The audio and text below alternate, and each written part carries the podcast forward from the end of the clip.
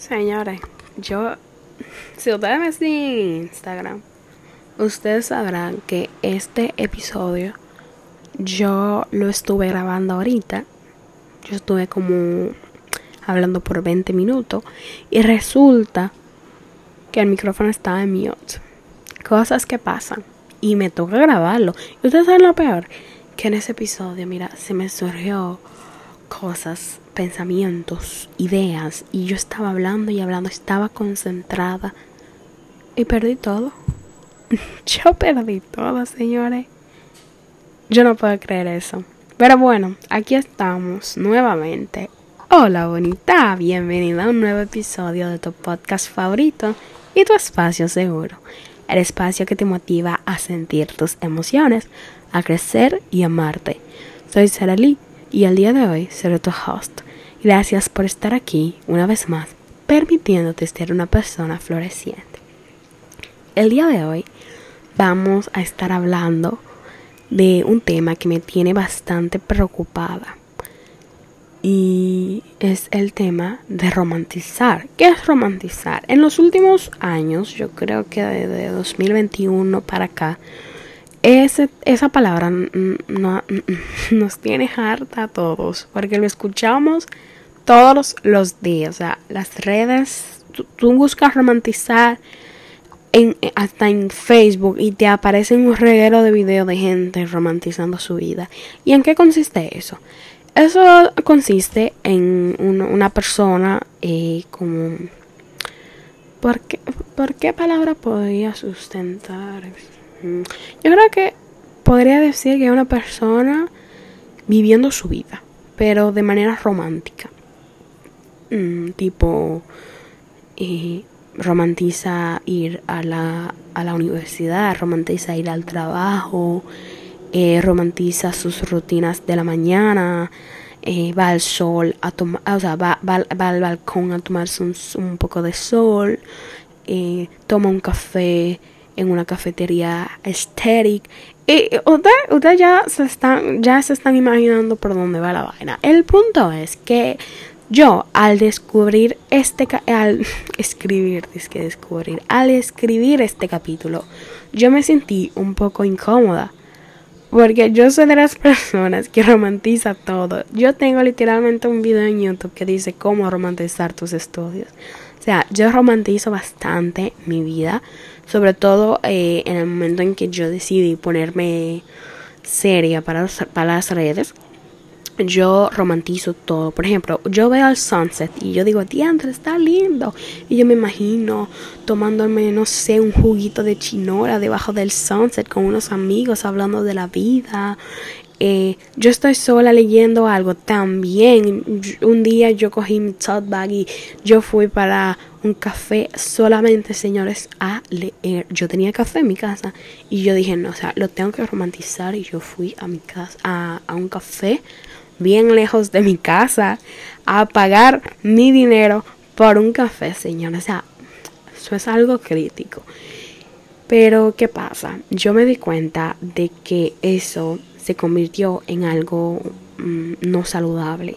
De alguna manera yo empecé a romantizar cosas que yo no debía, que no necesitaban ser romantizados. Y un ejemplo de esto es que una vez yo estaba malísimo, o sea, yo estaba pasando por una crisis existencial horrible. Yo tenía un breakdown que yo pensé que yo me iba a morir. Y yo necesitaba hablar con mi psicóloga. O sea, yo necesitaba urgentemente hablar con mi psicóloga explicándole qué es lo que, qué es lo que me está pasando y que ella me dijera qué es lo que yo debo hacer.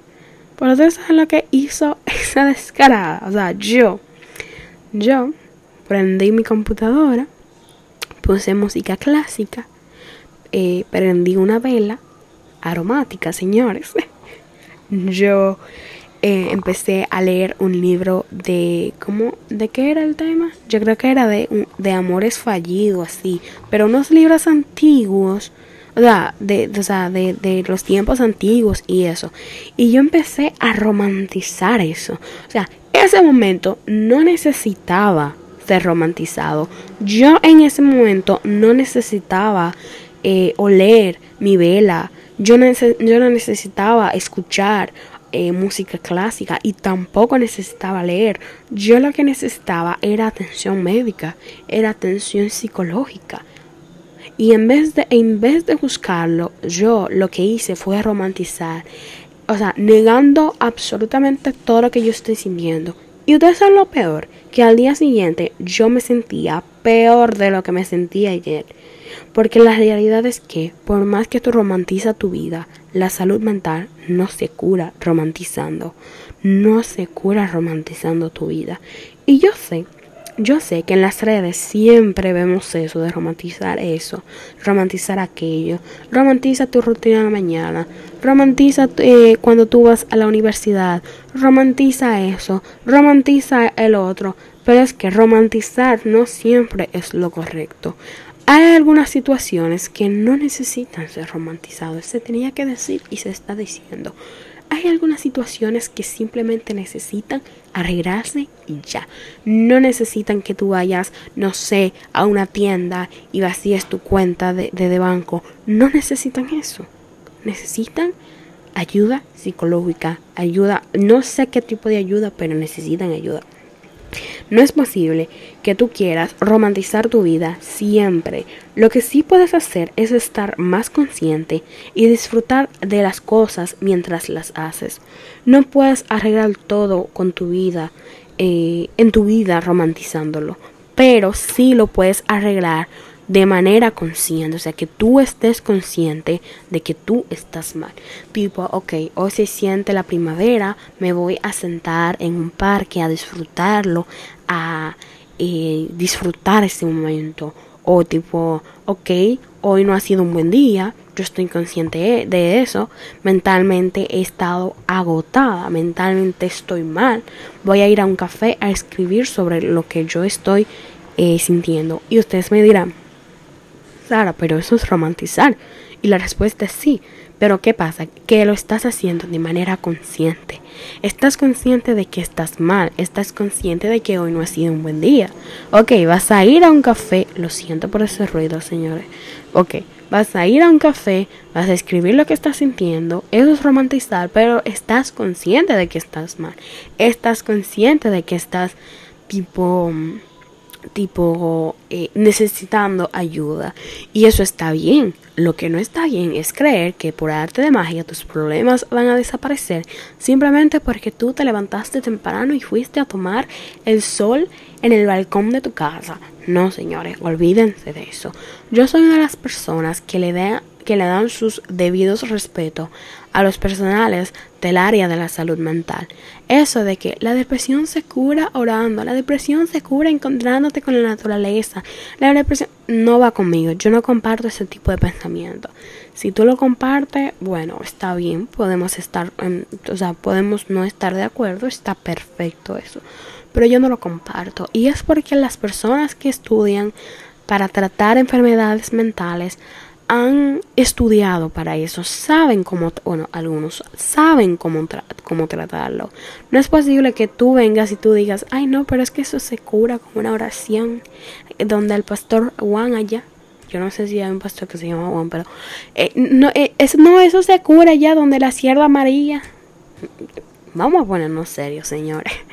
Vamos a ponernos serio. Hay gente que dicen eso, señora. Hay gente que dicen que, que la depresión se cura con una oración donde está el pastor. La depresión se cura eh, yendo, no sé, a, a, tal cosa, a, a tal encuentro. Eh, ven para curar. Señora, eso es real, señores. Yo he visto unas cosas increíbles. Y eso es desinformar a las personas, eso es como alentar a las personas a no tomar en serio la salud mental. Yo sé que les las tengo hartas hablando siempre de la salud mental, pero que señores, ustedes se, no se imaginan la cantidad de personas enfermas que hay. Yo digo enferma de forma psico, o sea, las personas están horribles en la calle horrible, de verdad. Tú lo ves en la calle caminando como que se quiere fajar con todo el mundo y tú dices, pero ven acá, ese tipo, ¿qué fue? Las personas están horribles. Y la, y la razón detrás de esa es porque crecimos en una sociedad que nos hizo ver que admitir estar mal es incorrecto, o sea, es un pecado. Pero lo que tú debes hacer, lo que sí es correcto, es que tú finges estar bien, tú finges no necesitar ayuda y eso estar mal. Yo me voy a ir en una en eso, pero señores, es verdad. Yo yo de verdad he escuchado algunas cosas acerca de personas con enfermas con enfermedades mentales y eso es algo terrible. Yo tengo una amiga, no, yo no les voy a contar eso porque soy privada ya. Pero hay señores, hay, hay personas que no le dan atención médica, psicológica, eh, no le dan eso a sus hijos cuando lo requieren. Y le tratan, tratan a sus hijos de loco y, y los tratan mal, les dicen que no, que, que, ellos son locos, o que no, no, no, eh, no son locos, nada, o qué sé yo, tú no necesitas eso, el que va al psicólogo es un loco, ponte a hacer algo mejor, ponte a hacer una tarea y la gente ha crecido con eso en la mente.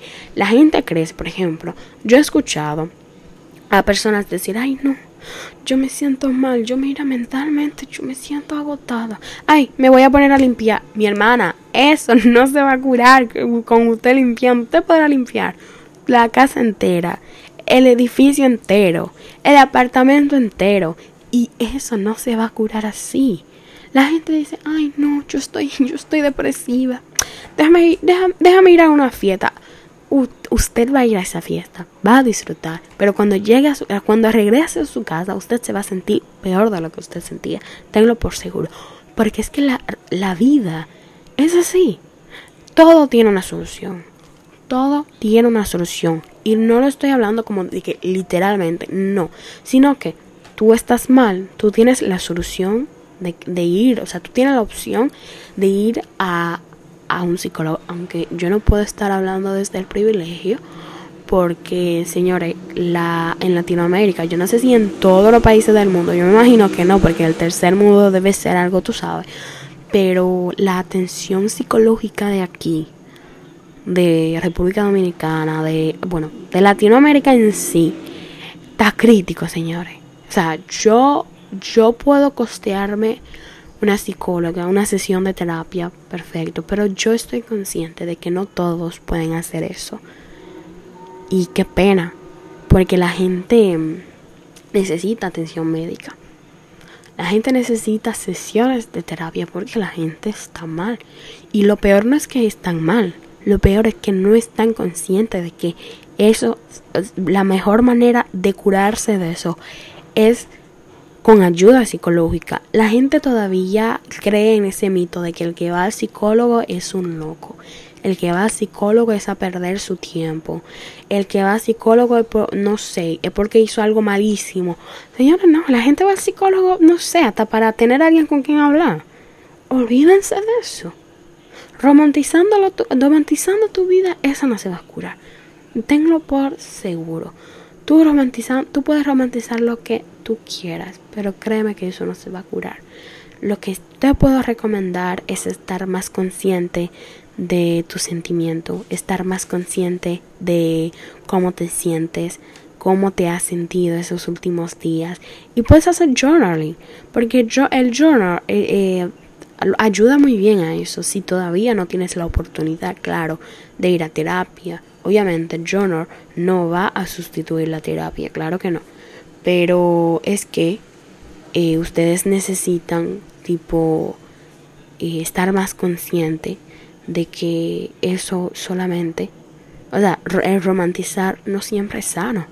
Sí, es lindo, es romántico, es eso y el otro, pero lamentablemente no siempre es malo.